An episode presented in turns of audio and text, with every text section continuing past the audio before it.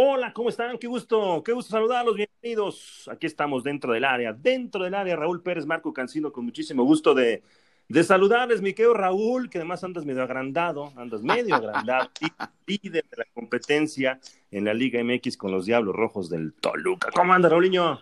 Hola, Marquiño, me da mucho gusto saludarte dentro del área como todas las semanas.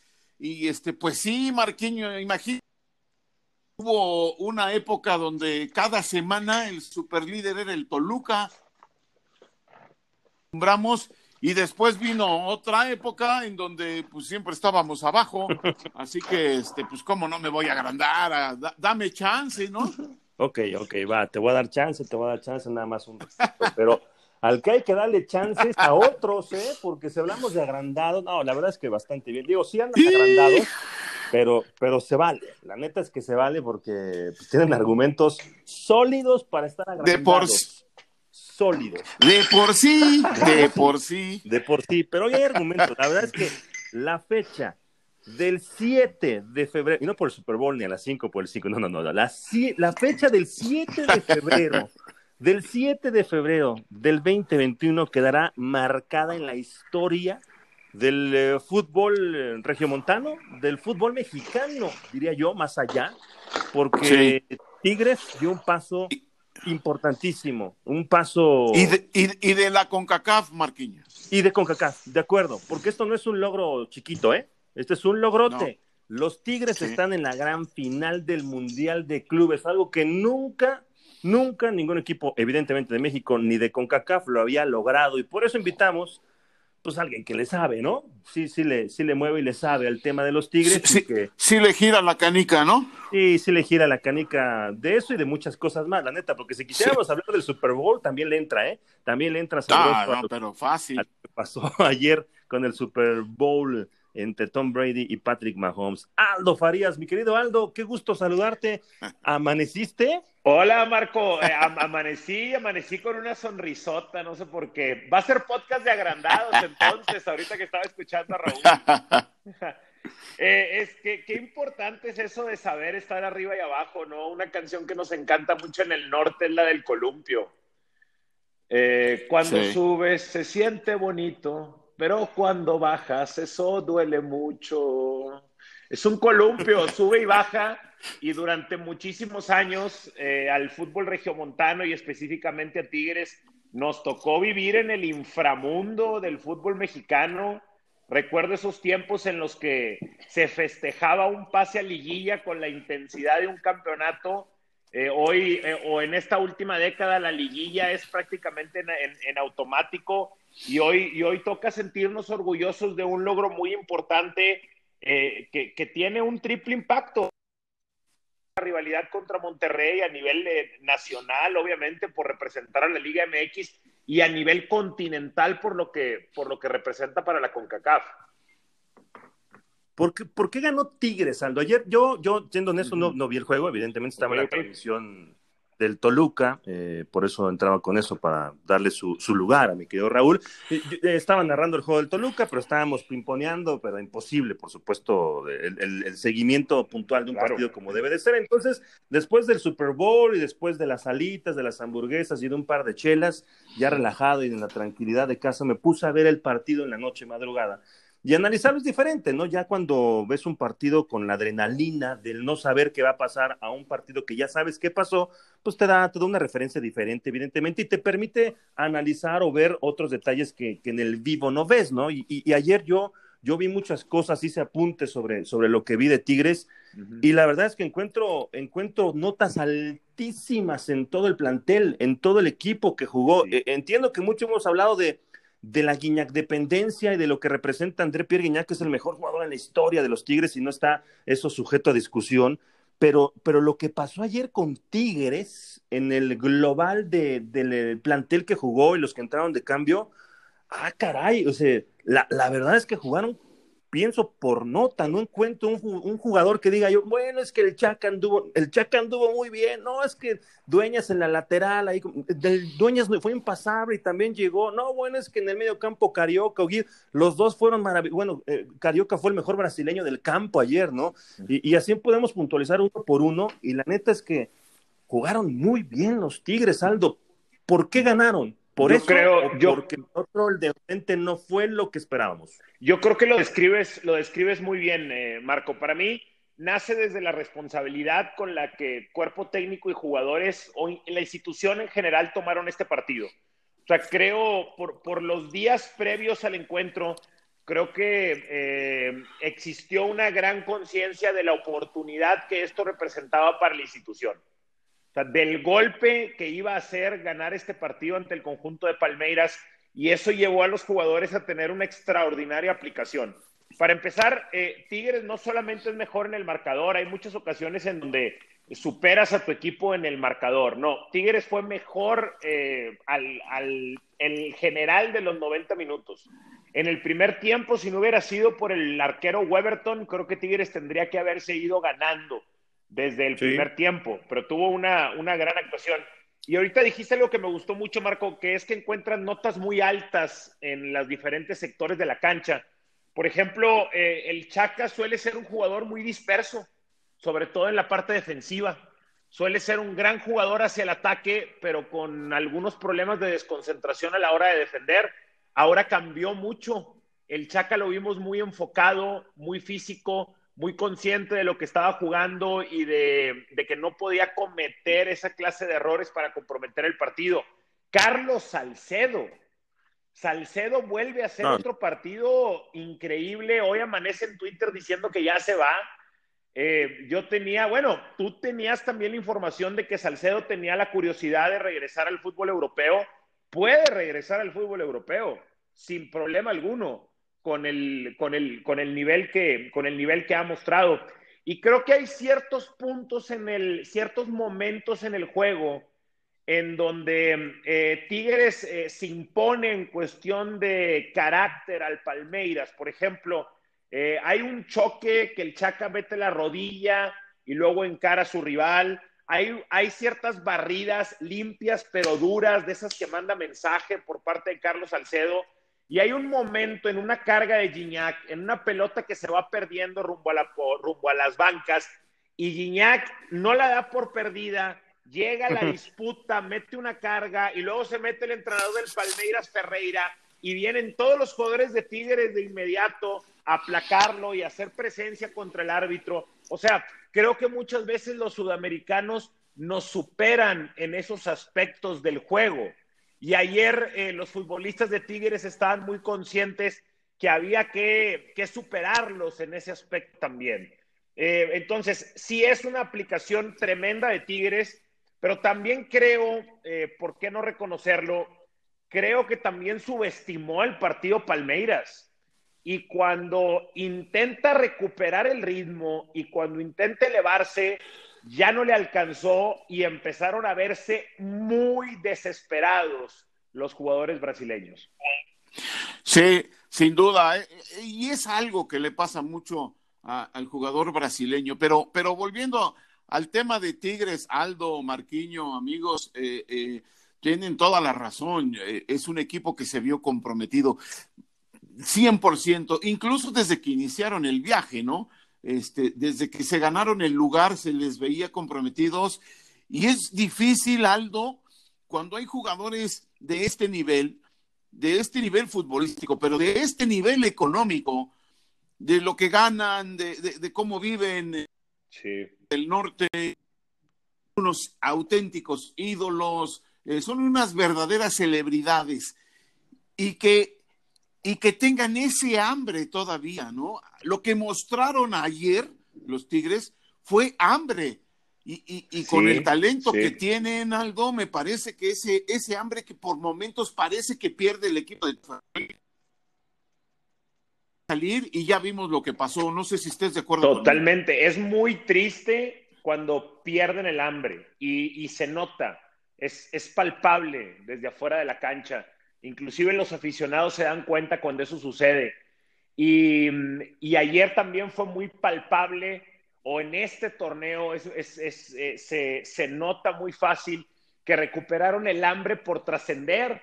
Tal vez es algo que los ha mermado en los últimos torneos a nivel de Liga MX, pero generaron como que esta, este, el entorno les generó toda esta conciencia de, de, la gran oportunidad que era. También creo que tiene mucho que ver, Raúl. Tú sabes que creo que todo en la vida, cuando, cuando se trabajan las cosas y uno tropieza y se vuelve a levantar, cuando hay un proceso detrás de un logro, cuando hay un proceso detrás de una oportunidad, creo que la oportunidad se atesora más, se valora sí. más.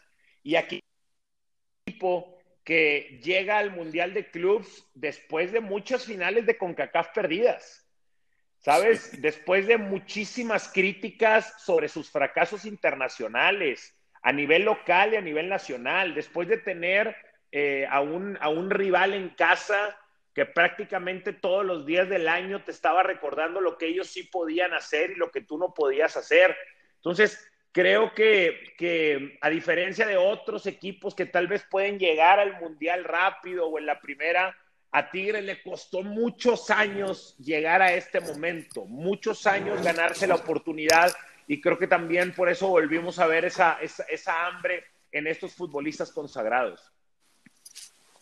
Y por eso durante muchos años siempre le poníamos, y digo le poníamos porque me incluyo, claro.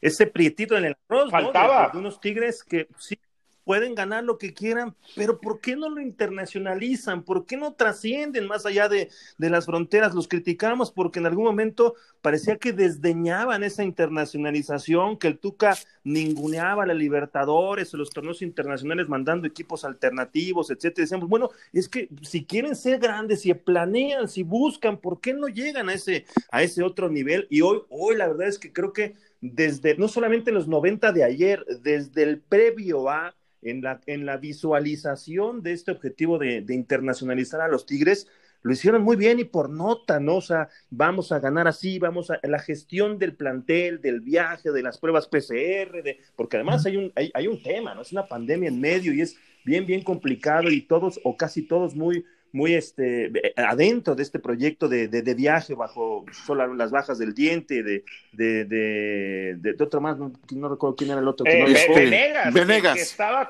de que Venegas, estaba contemplado, Venegas, que estaba contemplado que para estaba contemplado. Claro, o sea, todo esto creo que fue, se, se, va sumando, no es obra de la casualidad. Coincido con lo de Palmeiras que, que subestimó quizá un poco el tema, no sé, también el debut mundialista, siempre la presentación después del viaje y demás suele ser así medio, medio complicada. Eh, yo revisaba el once con el que jugó, terminó jugando la, la final de, de, la Copa Libertadores, es el mismo con el que arrancó. claro. No subestimó en cuanto a los nombres, sí en cuanto quizá la, la intensidad del plantel, de, de arrancar, de, del viaje, del jet lag, de, de, decir, bueno, es un equipo de CONCACAF, etcétera, pero yo, yo lo, lo, había escuchado, te lo había dicho Aldo el otro día que lo estábamos platicando previo a un línea de cuatro, te escuchaba y estaba, estaba muy de acuerdo contigo, que Tigres tenía que jugarlo con sangre, Tigres tenía que jugar este partido como una Copa Libertadores, como si se hubiera metido allá territorio sudamericano, aunque estaban muy alejados en Qatar, en un entorno mucho más amigable, digamos, para los dos, pero meterse a, la, a, a, sí. a Sudamérica, meterse a los juegos de control, de morder, de, de, arbitrajes, aunque no era un arbitraje sudamericano, pero de, de, de pelear, y eso me gustó de, de Guiñán, sí. me gustó del Chaca, me gustó de, del Care, del, del joder, del no, del no dejarse, ¿no? Y creo que la historia de, del mejor futbolista de, Tigres, como lo es Guiñac, necesitaba, necesitaba y tenía que vivir un momento histórico como este. O sea, lo que ya sabemos que es y va a ser Guiñán, el paso de los años lo vamos a recordar y lo vamos a. Desafortunadamente somos mucho de. Y si es mejor que Cardoso que Caviño, que, no, no son más menos, o sea, cada quien en su etapa, pero el paso de los años lo vamos a poner ahí a Guiñac como uno de los futbolistas históricos del fútbol mexicano y que además en el tema de la internacionalización, porque creo que pase lo que pase, ya tienen ese, ese, ese logro ganado, forma parte de un momento histórico. Creo que también la historia de Tigres le, le merecía, le necesitaba darle algo no, a totalmente. como esto. Eh, eh, era, era un capítulo muy importante que André Pierre Gignac tenía que vivir, tenía que experimentar. Los tres goles con los que Tigres está en la final los, los, los hace André Pierre Gignac. O sea, realmente, eh, cuando se habla muchas veces de esta o de que si es Gignac dependencia o no es Gignac dependencia, pues creo que es algo que hay que asumir cuando se tiene a un monstruo de la calidad de Gignac. Cuando tienes en la institución a un, a un jugador tan grande, pues eso es lo que esperas de él. Que, que, cargue con un peso específico, ya sea en el goleo, en la presencia, y sobre todo en esa cuestión, en esa cuestión mental. También el, eh, este partido fue de mucha revancha para Gignac por lo que pasó en aquella Copa Libertadores de América. Eh, si, si, recordamos, eh, Gignac tenía pocos meses jugando acá en el continente americano, venía de una buena semifinal ante el Internacional de Porto Alegre, sobre todo en el partido de vuelta que marca gol en el universitario, pero fue prácticamente borrado en los dos partidos contra River Plate. Y si algo notamos del francés en esa ocasión era cierta inocencia hacia la complejidad del juego latino o del juego sudamericano. Eh, de, esos aspectos del colmillo, de la garra, el cancherismo, ¿no? Eh, y muchos años después a Gignac se le brinda una oportunidad eh, parecida, no es la misma obviamente porque no está el escenario, no están todas estas complicaciones que con Mebol se encarga de ponerte desde el arbitraje, pero sí tenías al campeón de la Libertadores enfrente y a jugadores que entienden esa parte. Creo que también por eso vimos un Gignac tan consciente del juego mental este que tenía que hacer y de no achicarse. Es más, ni siquiera hablemos de achicarse. Tenías que hacerte grande desde los primeros minutos. No, no había contacto contra el adversario o no había jugada disputada ante el adversario que Gignac no aprovechara para mandar un mensaje. Siempre el pecho adelante, siempre la vista hacia arriba, en ningún momento conceder ese, ese, ese terreno en donde, en donde muchas veces nos, nos, terminan por, por, por, superar. También hay, hay algo en, en, esto que, que representa André Pierre Guignac en el aspecto de la, de la CONCACAF, Marco Raúl. O sea, eh, si, había, si había un equipo, miren, si yo pensara en un equipo que tuviera que representar a México en este torneo, la verdad es que yo pensaría en Tigres y no tiene nada que ver con, con, mi afinidad por el equipo. Es que simplemente ha sido el mejor equipo de los últimos 10 años en México, en la Liga Mexicana. Es el que creo que ha tenido a los mejores jugadores, es el que ha tenido al mejor jugador, a mi entender al mejor portero. Entonces, curiosamente es el que faltaba por representarnos. O sea, de todos los equipos que habían ido, grandes rayados, grande América, llegó a ir en varias ocasiones también, Pachuca, Cruz Azul, Guadalajara, pero faltaba, qué curioso que faltaba el equipo de la década. Faltaba el mejor representante de la Liga MX que tú pudieras llevar a una justa, a una justa internacional. Y si eso era para Liga MX, pues también era para, para CONCACAF. No, totalmente, totalmente. Y, lo que dices de, de, Gignac, ya lo hemos platicado algo eh, en diferentes ocasiones. Eh, con un jugador como ese, no puedes no depender de él. No hay manera de que no dependas de él, no puedes hacer un sistema de juego y una forma para que no dependas de él. Tienes que depender de él, para eso lo tienes, para eso está ahí. Y el liderazgo que tiene, la personalidad que tiene, que, que esa no, no la compras en la farmacia, luego de le falta personalidad, como si fuera algo que se puede entrenar. La personalidad no se puede entrenar, la tienes o no la tienes, así de fácil. A lo mejor puede, pero me, refiero al juego.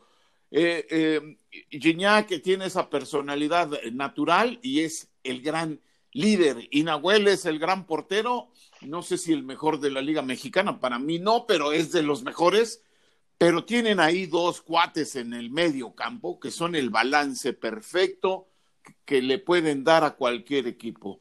Lo de Carioca y lo de Pizarro es simplemente extraordinario. Ese medio campo este, nadie lo tiene, en, en, México al menos, y ya es que con Pero, pero yo voy también a otra cosa. Mira, venga, venga. Me tocó a Monterrey a narrar de Tigres y de Rayados eh, en aquellas épocas precisamente de las que hablabas, en donde eh, se festejaban súper grandes y llegaban a una liguilla y, y, bueno, les costaba trabajo eh, sobresalir, pero ya tenían la idea.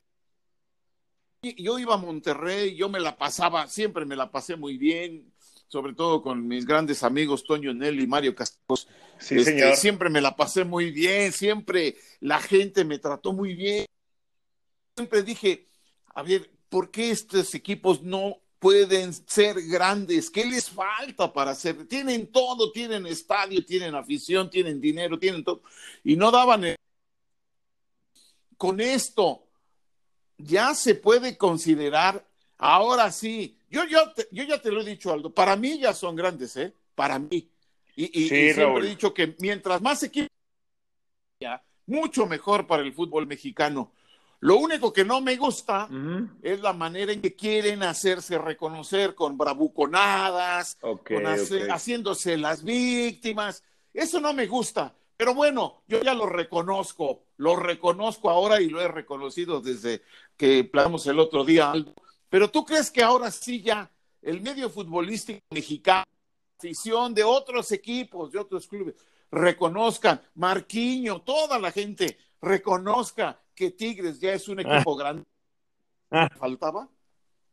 Eh, yo creo que es, yo la pregunta, esto era lo que le faltaba, sí. Yo creo que le faltaba al, al, algo así, algo que tuviera, eh, además de la parte de la parte internacional y más allá de la polémica que pueda generarse entre diferentes aficiones y la manera en la que, no sé, Pizarro o Nahuel cargan esta, esta bandera, creo que sí faltaba algún momento eh, vamos a decir, si Tigres gana un campeonato de liga, el campeonato de alguna manera impacta y se celebra y se siente a nivel de su afición y muchas veces a nivel región y puede despertar a lo mejor cierto eh, odio en otros lugares.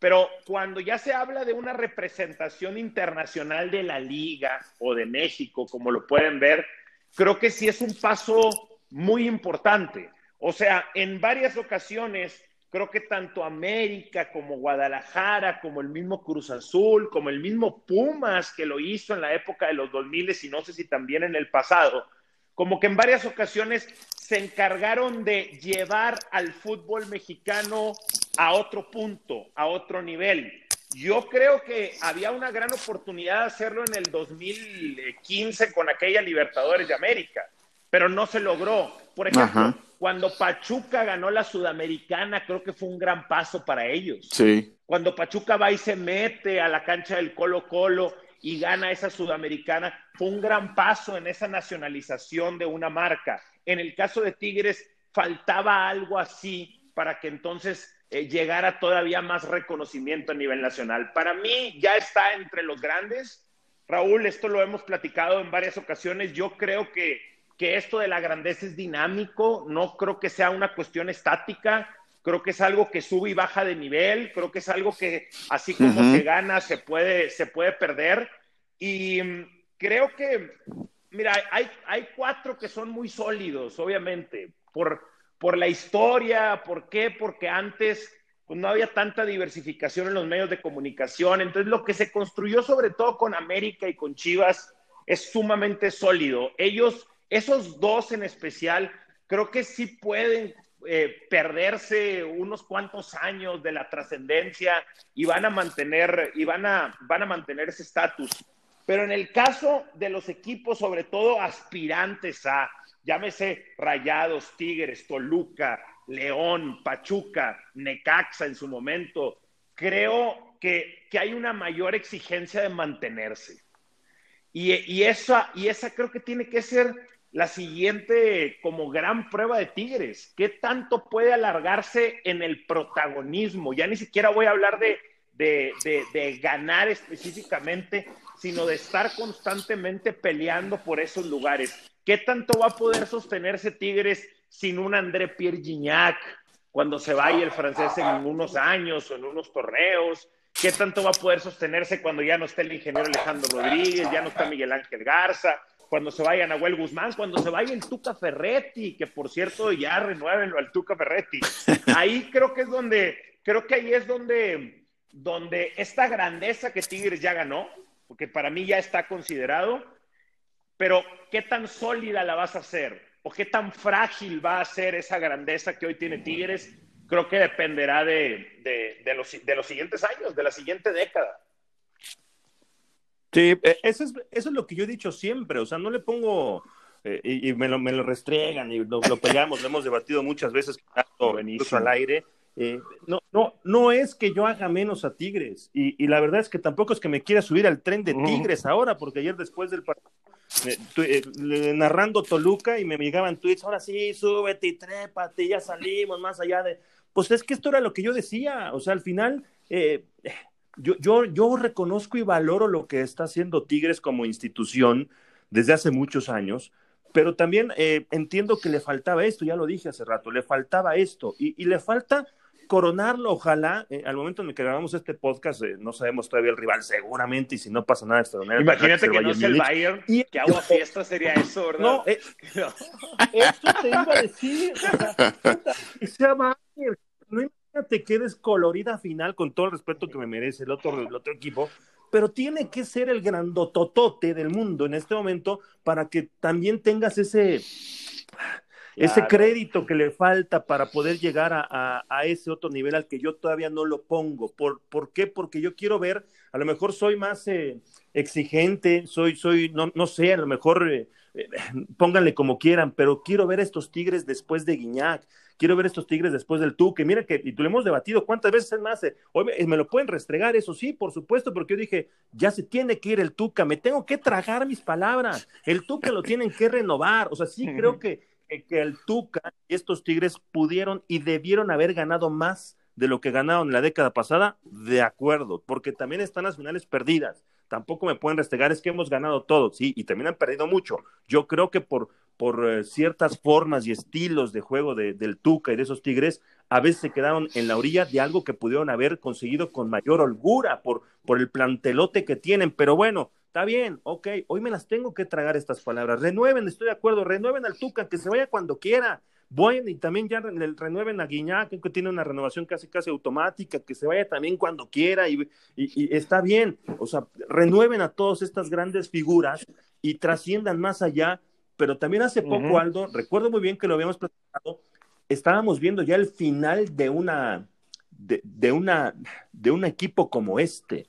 También no podemos dejar de lado que son tipos ya veteranos en su mayoría y que, que, este momento es ahora o nunca. O sea, yo no sé cuándo vuelva otro momento así a presentarse para Tigres en su historia y quiero verlos después de, para ponerlos a ese otro nivel, porque si no, hoy me mencionaron, ahorita me pusieron a Pachuca ustedes ya, ya, ya Toluca, Necaxa. a Necaxa. León. No, no, no me friegan. Toluca no voy a entrar en detalle porque el, Raúl no, no, va a enojar, pero me pusiste me mencionaste Pachuca y Necaxa. No, bueno, pero a, lo que, a lo que, a lo que, a lo que me refiero es que a lo que me refiero es que, entonces, no, a lo que me refiero es que se adueñaron de una década, pues. ¿Sabes? Necaxa fue el equipo de una década.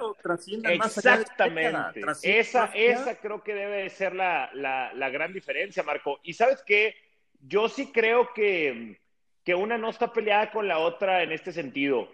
Sí estamos viendo la parte final de una era y estamos viendo el final de la era dorada de Tigres que difícilmente será superada. Y viene una renovación muy fuerte porque eh, no, no solo te va a tocar renovar, a ver, te va a tocar renovar casi de golpe al mejor entrenador en tu historia, Ferretti, al mejor jugador en tu historia, Gignac, al mejor portero en tu historia, Nahuel, a los mejores directivos en tu historia, Miguel Garza y Alejandro Rodríguez. Que, el Inge no se vaya, que ¿eh? no, por que No, que, no, eh, se vaya el Inge, pues la verdad es que queda, es importante mantener todavía esa esencia y esa genética que desarrolló Tigres, es importante mantener estas piezas importantes. Entonces, por supuesto que creo que es una cuestión de, de, edad, simplemente entender que estamos viendo la parte final. Ahora, en la parte final es lo que muchas veces los, los aficionados tigres más radicales creo que es donde fallan para entender este punto. Se ofenden mucho cuando escuchan que es la parte final. Es que en la parte final también se pueden lograr cosas, como lo acabamos de ver. ¿Sabes? O sea, la parte final del limón todavía tiene sus gotas. ¿Sabes? Ya no es lo mismo, pero en esa, en esa bajada, en esa bajada muy normal que todo el mundo tiene, que todos los equipos tienen, se pueden ir cosechando todavía los últimos logros. Y qué mejor si, esos, eh, si eso, esa cosecha tiene que ver con algo que nunca habías conseguido. En este caso, la presencia en el Mundial de Clubs, la final para representando a México y a CONCACAF, eso lo hace todavía más importante el final.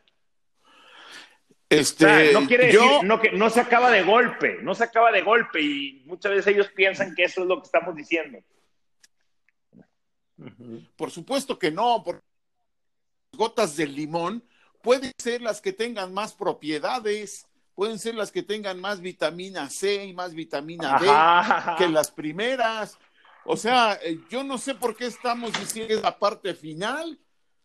Para mí, eh, este equipo tiene para dar todavía algo muy importante para mí. ¿Cuánto, tiempo, cuánto tiempo le das, Raúl? No, no lo sé, Aldo, eso, eso es tan relativo en cada quien, en cada persona, en cada institución incluso. Tú dime si Ricardo Ferretti, que tiene 66 años, no puede dirigir otros mínimo cinco o seis sin problemas.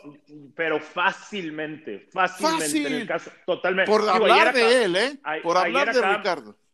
Pero ayer, hablar... Bruce, ayer Bruce Arians ganó el Super Bowl de 68 años y enfrentando dos veces al cáncer. Exacto. Superó, claro. ¿Y si tiene qué? ¿35? Eh, ¿Cuántos sí, años? pero así, luce. Así como se cuida, así como juega, así como tiene hambre, como lo vimos ayer, no puede durar otros tres años, pero fácil. Sí, señor. Yo no, yo no sé si estamos viendo la parte final, ¿eh? Yo no sé si estamos pero no, eso. no, no crees que si lleva, que si el equipo lleva, si el equipo lleva ya 10 años, digamos que acariciando esos momentos o 10 años en, en, en el tope, ¿no crees que si tiene como una especie de, bueno, es que no sé, también depende cómo lo vayan renovando. O sea, ha sido muy importante porque creo que si algo han hecho correcto es como renovar a las piezas adecuadas. Por ejemplo, si me voy al equipo del 2010, era un equipo muy diferente en la ofensiva. O sea, ese equipo tenía a Damián, tenía a Daniliño, tenía a Mancilla, tenía a Lucandobos, y encontraron cómo fueron renovando con Sobis, con Guerrón, con el Tito Villa, con Alan Pulido, y luego de repente vino esta de Dam, Aquino, André Pierre Gignac, Pizarro, Nahuel, o sea, el equipo ha tenido esa capacidad de ir renovando a las piezas correctas alrededor, alrededor Así de los es. líderes. Pues sí, sí, sí, sí es, eh, sí es obviamente, sí es porque aparte no estamos, ¿cómo puedo decir? O sea, Gignac ya nos demostró que la cuestión del tiempo, la cuestión del tiempo con él es diferente. O sea, él, él, él mantiene el hambre y el enfoque para seguir adelante. Yo creo que físicamente está mejor que cuando, cuando llegó de 27. Sí. Yo creo que físicamente está mejor. Y lo puedo, yo recuerdo en aquel entonces, Gignac venía con, con una cierta tendencia al sobrepeso. Inclusive había, había burlas hacia él en Francia. Y fue una de las cosas que él logró superar. Yo creo que Gignac está mejor físicamente a sus 35 que a los 27, 28 años que llegó. En eso estoy, totalmente, estoy, conven, estoy convencido de eso. Y no es casualidad, digo, ahí está el trabajo. Trabaja más de lo que trabajaba antes y trabaja más inteligente de lo que trabajaba antes. Ah, Hay otra situación que ahora que te uh -huh. escuchaba Aldo también, y tienes razón, ¿eh? con el tema de, de, de que está hecho un monstruo. La verdad es que no solamente la afición de Tigres, sino todos, eh, la verdad es que, que, somos de los que vemos este tipo de futbolistas y me pasaba con Cardoso porque lo viví muy de cerca, Raúl no me va a dejar mentir, también lo vivió muy de cerca, y cuando se acercaba, al, eh, al, pasaba o celebrábamos un cumpleaños más de Cardoso, decíamos, que, que, ya no cumpla, cabrón, que ya no cumpla porque es 33, 34, y así nos pasa, así yo ya empiezo a sentir con Guiñac, que no cumpla años, por favor, porque se nos empieza pues agotar este, invariablemente, aunque entiendo que hoy en día eh, pues está viviendo un momento espectacular, pleno, eh, futbolísticamente muy maduro, evidentemente, es la pieza fundamental, físicamente coincido, hoy, hoy, hoy está mejor que nunca. Eh, está maravilloso esto, este, ojalá, ojalá que, que, no cumpla años nunca más André Pierre Guignac, pero a ver, hay otra parte uh -huh. y me da muchísimo gusto, algo que hasta el momento, después de más de 30 minutos, no hemos mencionado a Rayados. Okay. Bendito Dios, y te lo puse ayer en un tuit Bendito, porque hemos hablado de Tigres, hemos hablado de la internacionalización, de su grandeza, que si es, que si no es, y a mí me encanta la rivalidad regional que tienen, pero que no sea eh, eh, esto el motivo uno de la afición de Tigres, de ustedes, sí. de, de, de, poner, y ahora sí, ya se murió, y acá, por favor, celebren esto, y ya después sí, pues restríñenselo si quieren, ¿no? O sea, yo sí hoy creo que después de todo esto, pues el grande de Nuevo León se llama Tigres. Eh, eso, eso yo creo que sí, o sea, no hay duda y creo que para mí, yo creo que ayer, eh, si, quedaba un aspecto por cumplir en esa rivalidad local, pues era precisamente el tema internacional. Y creo que ayer ha quedado cerrado. Eh, una cosa es lo que nosotros, no sé si podemos aspirar o pensar que es correcto, pero mira, ayer, por ejemplo, lo, lo veo ayer se armó la tormenta de tweets. Gracias a toda la gente que estuvo ahí comentando, eh, mentando madres, retuiteando. Gracias a todos. Unos números espectaculares ayer en Twitter. Em, en arroba Aldo Farías GZZ. Y el, el, el tweet de más alcance es el de Rayados, man. Increíble. O sea, es increíble, pero mira, tengo. Eh, tengo el, eh, el, Tigres de México, de Nuevo León, de CONCACAF, de la UANL, de CEMEX, pero sobre todo de la mejor afición. Mucho alcance, muy, muy padre, muy bonito. Eh, Tigres es el, el, mejor equipo del continente americano, juega en Monterrey y se llama, juega en Monterrey, Nuevo León, México y se llama Tigres. Tremendo alcance. No, el Palmeiras no era mejor, tremendo alcance. Un, un golpecito ahí a los cuatro grandes del fútbol mexicano, tremendo alcance. Pero el, el, el tweet más visto y más reaccionado que tiene ya en este momento 820 mil impresiones son números espectaculares para Twitter, 820 mil impresiones. Dice, mi más sentido pésame para el Club de Fútbol Monterrey, acaba de morir el último soldadito que les quedaba. Eh, a lo que voy es que, pues es que así es, o sea, no sé cómo, no sé cómo, no sé cómo explicarlo, Marco, que, que así es y yo creo que una no, una no evita la otra. Una no evita la otra. O sea, parte de que Tigres hoy esté en este lugar tiene que ver con esa competencia día a día contra el Monterrey. Es más, esa época de Bucetich con Rayados, con Aldo, con el Chupete, con Jonathan, tiene que ver mucho en que Tigres haya despertado. Tiene que ver mucho con que en su momento haya regresado el Tuca Ferretti, etcétera. Yo sí creo que la rivalidad local hace más bien que el daño que puede hacer. Eso no significa que no hay una aspiración nacional, que no hay una aspiración global, internacional, que no entendemos que hay algo más grande. Sí, sí sabemos que hay algo más grande, pero al final de cuentas, eh, creo que la, la realidad es que durante tanto tiempo era el pan de cada día y durante tanto tiempo nos nutríamos solamente de uno y de otro, que en este momento es difícil cambiar esa manera de ser y esa manera de vivir de, los regiomontanos en el fútbol. y no te... Que, que, No, te decía, y no tendrían por qué cambiarla. Tienes toda la razón. De no ser por esa rivalidad sea, eh, eh, eh, local y que a veces, te digo que cuando yo iba hace muchos años, parecía que lo único importante para cada uno de los equipos era ganar su clásico. Ya si los demás partidos ganaban o no, si se clasificaban, bueno, pero ganar los dos juegos de los clásicos en un torneo, cuando eran largos, eh, pues, parecía que era eh, eh, la gran meta. Y ahora, Raúl, ahora tiene razón. Radicalmente, pero eso alimentó lo que estamos viendo ahora, como estás diciendo. Ahora, tiene, tiene razón Raúl, así era. Y mira cómo si hemos, o sea, la, misma rivalidad ha avanzado. Se, antes se, se, peleaban clásicos, se peleaban clásicos, hoy, hoy se pelean campeonatos, ¿me explico? O sea, el, el, tema era una disputa de te gané el clásico, me ganaste el clásico. Era, es más, se peleaban hasta contrataciones.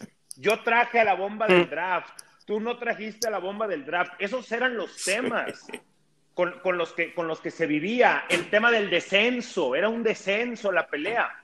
Hoy estamos hablando de que el tema se ha trasladado a campeonatos de liga, se ha trasladado a Conca Champions, se ha trasladado a quién tiene al mejor jugador en la historia del fútbol mexicano. se ha trasladado a quién pudo llegar a la final del Mundial de Clubs. O sea, aunque la rivalidad sigue siendo local y muy intensa, los, los tópicos han crecido. Los tópicos hoy, hoy son de, de, de, más trascendencia. Sí. Oye, Aldo, y otra que también me quedé pensando y viendo ayer el partido, insisto, eh, viéndolo en la repetición, y después de haber visto el primer partido y todo lo que ha sucedido con estos Tigres, eh, Tuca tenía razón. ¿A qué voy? Cero minutos jugados en el Mundial de Clubes de Leo Fernández y ni quien lo haga trending topic, ni quien pida que entre Leo, ni quien diga, Tuca, no jodas, Tuca, lo tienes ahí. Se acabó. Tenía razón el, Tuca. Eh, y sé que a Raúl le va a doler, pero este, Leo Fernández no va a ser lo que pensábamos que podría ser en, Tigres. La verdad es que, eh, caray, yo, qué fuerte, yo creo, Leo Fernández, tema de conversación. Yo creo que el Tuca sabía por esto, y esto es bien sencillo, puede ser aplicado para cualquier otro trabajo profesionalizado. Es su equipo, es su sistema, me explico. O sea, realmente él, él pudiera adaptarse más al jugador si él, si él lo viera así conveniente, él pudiera diseñar algo que le permitiera al jugador explotar más sus cualidades. Pero no es ese técnico, el Tuca Ferretti, es, es por lo contrario, es un técnico que le pide o le exige al futbolista evolución, le exige cambio para adaptarse a su sistema, a su manera de juego. Y creo que esa era la duda del Tuca con Leo y esa sigue siendo la duda. La capacidad del jugador para meterse en esta maquinita. Y no iba a poner a ningún jugador por encima de esto. No iba a poner a ningún jugador por encima del sistema que le ha dado tanto a estos Tigres. Entonces, tenía razón, es su sistema. Es su sistema y sí, en su sistema, por supuesto que, que, tenía la razón. Yo, Entonces, ¿para qué lo llevan? Yo no diría, lo llevan? yo no diría, porque, mira, yo creo que si, si no hubiéramos tenido el cambio de presidente, Leo seguiría haciendo goles en Toluca. Si no hubiéramos tenido el cambio de presidente. Pero el cambio de presidente fue lo que aceleró la llegada de Leo Fernández. Eh, el, el, ingeniero es un, es un maestro para manejar la parte mediática, es un maestro para medir el termómetro de la temperatura y él necesitaba una buena bandera de llegada y en ese momento la mejor bandera se llamaba Leo Fernández. La gente estaba ávida de ver a Leo Fernández. Cada que Toluca jugaba y Leo hacía algo importante o nada más jugaba, la gente de Tigres saltaba a las redes sociales a reclamar porque ese jugador estaba dando su talento en Toluca y no en Tigres. Y, y, el Tuca pensaba y el Tuca decía, es que no es lo mismo, no es lo mismo, aquí va a tener que meterse el sistema y en el sistema se puede perder, no es lo mismo, etcétera y, efectivamente no fue lo mismo. Ahora, yo no lo descartaría. ¿Por qué? Porque las cualidades son innegables de este muchacho. Está muy joven todavía. Y hay una parte que les puedo, les puedo contar que me ha estado alguien platicando y es uno de mis temas así como que favoritos detrás del telón. Si, si, tienen oportunidad de darse, o si de repente andan ahí navegando por las redes sociales de Tigres, eh, suben mucho contenido en el camión, en el hotel, en los entrenamientos. Y chéquense cómo Leo siempre está con los capos. Siempre. Siempre lo traen abrazado. Está la habitación, están tocando la guitarrita y la está tocando eh, Leo Fernández, que toca la guitarra, y está Nahuel echándole un poquito de tumbas a un lado. Ayer subieron una imagen del camión con una canción, creo que era Johnny B. Good, si no me falla, y la parte de enfrente del camión tiene a Nahuel, a Leo Fernández, a Guido Pizarro y a André Pierre Gignac. Chequen las fotos en los entrenamientos. ¿Con quién se queda a tirar Gignac? Con Leo Fernández. Se quedan a tirar y a practicar juntos. Eh, lo que me dicen a mí es que, que, el, cambio le pesó muchísimo al, jugador y que de inmediato los líderes se dieron cuenta que, que si no lo arropaban a este jugador sí tenía mucha posibilidad de perderse. Entonces, están haciendo un buen liderazgo con él, lo están llevando. Yo creo que llegará el momento de Leo Fernández en Tigres. Yo creo que va a llegar y confío mucho en que sus compañeros lo estén guiando, porque en un vestidor tóxico lo dejan a un lado. En un vestidor tóxico lo ven hasta como me viene a quitar el puesto. ¿Quién se cree este para rompernos el sistema? ¿Te adaptas o te vas? Y el vestidor de Tigres está más sano que desde hace mucho tiempo. Tiene grandes líderes y creo que están haciendo un buen trabajo. Sí, sin duda. dijiste, no fue lo mismo lo que hizo Leo con el Toluca que lo que pueda hacer contigo. No, no ha sido lo mismo, pero va a ser. Yo creo también que va a ser. Es muy joven. Yo creo que sí. Exacto. Sí, yo no pierdo es, es, un jugador muy joven, lleno de talento, y por algo, por algo se lo quitaron al Toluca. Además, la negociación que hizo el Toluca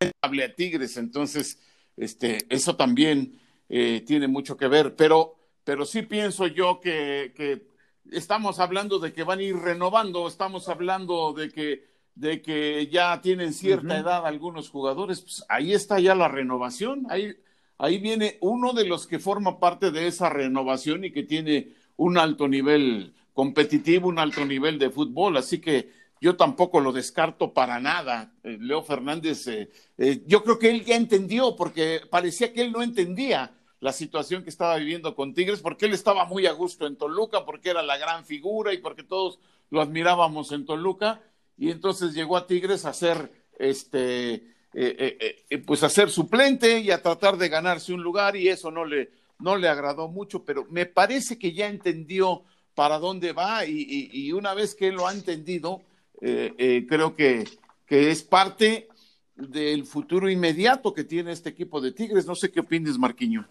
Pues, ya entendió, ¿eh? Ya entendió, Marco. Eso, eso, eso es clave. El jugador ya entendió su posición actual. Digamos, ya la aceptó y no desde un punto de vista de mediocridad o de conformismo, sino que ya entendió que este no es su momento y que lo va a trabajar. Ya, ya está en paz, digamos, que no estaba en paz al principio, ya está en paz. Pues qué bueno, ojalá, digo, la verdad es que a, mí, a mí honestamente, después de verlo en Toluca, y no importa la edad, o sea, al final hablamos de jóvenes, viejos y demás, el, mejor futbolista de ese campeonato fue Leo Fernández y, yo sí pensaba que podía ser el presente de, Tigres y eso era gran parte de lo que yo decía, por, que el Tuca se adapte también, que tire tantito, ¿no? Que, que está bien, este, ya me empiezan a convencer y sobre todo si él está convencido, pues que mejor yo que. Mira, jugó en la, jugó, la, Conca Champions, en la Conca Champions sí jugó buenos minutos.